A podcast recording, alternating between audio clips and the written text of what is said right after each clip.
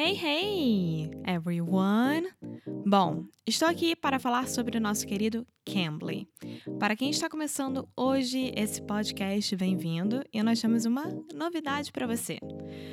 Você que sempre procurou uma plataforma online de inglês para ter aquela conversa muito legal com algum falante nativo de inglês, chegou a sua hora. O Cambly é uma plataforma de inglês online maravilhosa. Você vai lá no cambly.com ou no aplicativo do Cambly e você pode filtrar de acordo com as suas necessidades. Então, digamos que você está procurando alguém para te ensinar mais gramática ou ter alguma melhora no vocabulário sobre botânica. Qualquer coisa desse gênero e super específica, o Cambly pode te dar.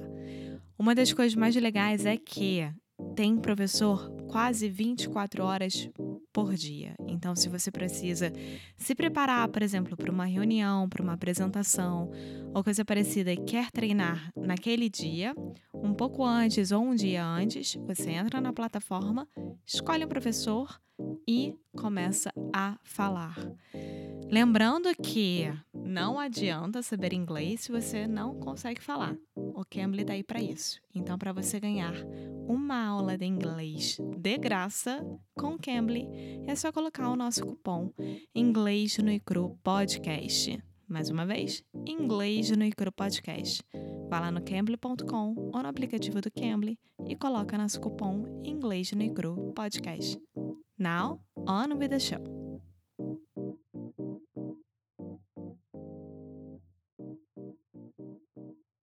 Hey, Alexia. Hey, Foster. How are you doing? I am fine. What about you? I am doing great. Just got back from yoga and dropping our dog off for a little play date. Yes, so sweet. So sweet. We can definitely do an entire episode about the Noble Dog Hotel. Yeah. Yeah. Yeah, we'll do an episode on about that. Don't worry. Yeah, I can't forget the Vizsla puppy. Okay, so Alexia, in the last three episodes, we talked about this article, which is talking about the 32 hour work week. First, I would like to hear your first impressions about the process of reading a relatively difficult article out loud. Like, was really hard? What did you learn? That kind of thing. Well, what I think about it's really important because a bunch of words and things that I didn't know exactly how to pronounce it, Mm-hmm. right? And the most important thing is that how I need to get better on reading out loud English Yeah, get better at. at. Don't know how many times I can correct you. Get better at. Yeah, so what I thought was interesting is, of course, there are words like you did not know the word relentless or nixing, but at the same time, those are not very common words. Like a, a lot of Americans don't know those words. But the biggest difficulties that I saw you struggling with were you knew the words, you just did not know how to pronounce them Yeah. right? So, like we say here at Inglés no Cru, always comes back to pronunciation. It's all about the sounds. Yeah. Well, also, I'm pretty sure that if I have read before, because everything was a surprise for me, I didn't read before any of the episodes. Um, I would have done it better. Yeah, I would imagine. But I imagine if you read the entire article right now, it would not be that much better. No, no, no, no. But it would have been better. Yeah. So, something I always preach, which means I always say all the time, is the importance of repetition. So, you can read the same article 20 times in English, listen to the same podcast 20 times in English, and it seems really like useless, like you're really exaggerating. But repetition makes things automatic, you know? Yes, Yeah. yes. It's the same process as when you have a big presentation at college. You need to read over and over again to understand what you're going to present and understand that perfectly. Exactly. That's it. Exactly. So when you think about presentations and public speaking, you know TED Talks. Mm-hmm. Of course. Big fan of TED Talks. You know, at the Real TED event that they have once a year, when they contract speakers, do you know when TED, the actual organization, starts training with the speakers? No. Six months before. Really? Yeah. That's so cool. Yeah. So they have an 18 minute speech usually. They are training every single word of that for six months. Yeah. Yeah. There's actually a book called Talk Like TED that they talk about this entire process. It's pretty cool, but I think it really illustrates the fact that in order to seem really prepared and comfortable and natural, there is a lot of work behind the scenes. I think for me, the most important is to understand exactly what you are reading or presenting or anything like that. Just like the script that we always say to people that they need to know exactly um, some scripts like where are you from what do you do things like that you really need to understand that to be good at it Right. So, how would you apply that to reading? To reading read- out loud?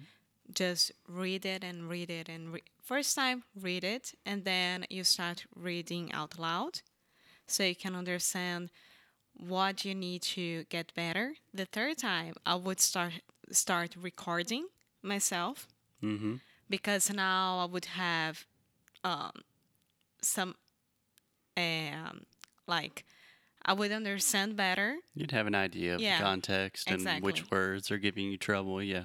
yeah Yeah. Yeah. So, just like with the word gone gone. Yes, not gun. Gone. yeah. So, just some advice for reading to improve your English because generally at Inglés no Cru, we do not focus on reading at all. And we do this very intentionally because everyone knows the way we write in English has nothing to do with the way we speak. But reading can be a very effective tool, especially if you like to read. yeah So, what I would recommend if you are just trying to start reading in English, even if you already know a lot of English, is start with something short, like an article or a short book, short story, a blog post, and something you are already familiar with, you are already interested in. So, Alexia, let's use you as an example. What is something that you're interested in recently? Ah, um, facial creams. Yes. yes. So just a little um, behind the scenes in Inglés no Cru. We are currently staying at my brother's house, taking care of his dog while they're on their honeymoon. And my brother's now wife, my sister in law, has a lot of facial creams. and Alexia is very happy about that. and I hope they don't listen to this podcast. I'm searching all about it, and they are non, no, uh, all of them are non. GMO. No, no, no, no. They don't test on animals. Yeah, they're not tested on animals. Yeah. Yeah. Okay. Cru- cru- cruelty. Cruelty free. Yeah, cruelty free. Yeah, yeah. So if I were you, I imagine you are probably already doing this in Portuguese, maybe in English as well. No, in English. Okay, so find someone that is writing good, intelligent articles. It could be a blogger, a journalist, whatever, and find a really cool article about facial cream and then read it. You don't have to read it out loud first, just become familiar with the context. And then if you need to, like, if you have specific vocabulary that you have no idea what exfoliation means or something, you can look that up and then do exactly what you said. Start recording.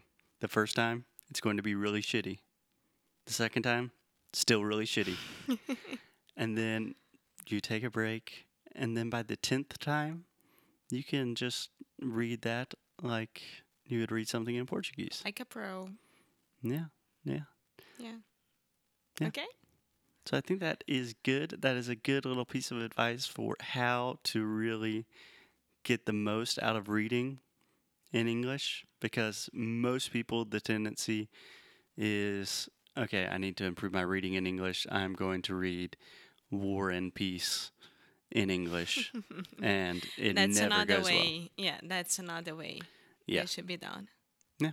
So if you want to improve your reading in English, if you want recommendations for articles, anything like that, you can always send us a message. And yeah, we will continue talking about the 32 hour work week in just a minute. Yes. Okay, Bye bye bye. Hey guys, thanks so much for listening to another episode of Inglês no Rádio.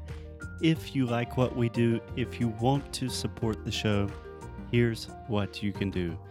Leave a rating and review on Apple Podcasts or Android, wherever you listen to the podcast. It really helps other people discover the show. And you can sign up for our VIP newsletter. So each time we release new courses, early discounts for Sound School, new worksheets, special discounts, the people on our newsletter are the first to know. So if you are interested in the things we are doing, go to inglesnucru.com and sign up. And as always, keep up the good fight and lose well. Até já.